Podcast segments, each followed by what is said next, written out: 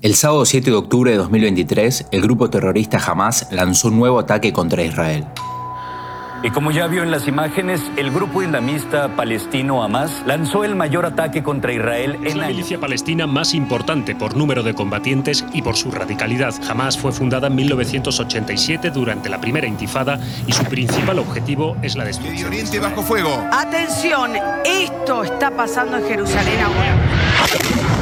De esa forma se desataría un nuevo capítulo de una guerra que lleva años acumulando víctimas y mucho dolor en ambos pueblos. Ese mismo sábado 7 de octubre yo estaba de vacaciones en Islantilla, España.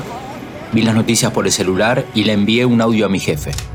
Exe, ¿cómo andás? Buen día. Me acabo de enterar lo de la guerra.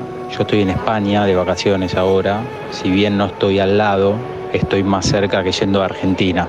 Avísame si, si necesitan algo en el canal, me pongo a disposición. Mi nombre es Juliano Valla, soy periodista.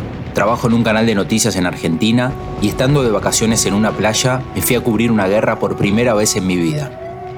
Esto es De la playa a la guerra, un podcast, una crónica desde adentro del horror.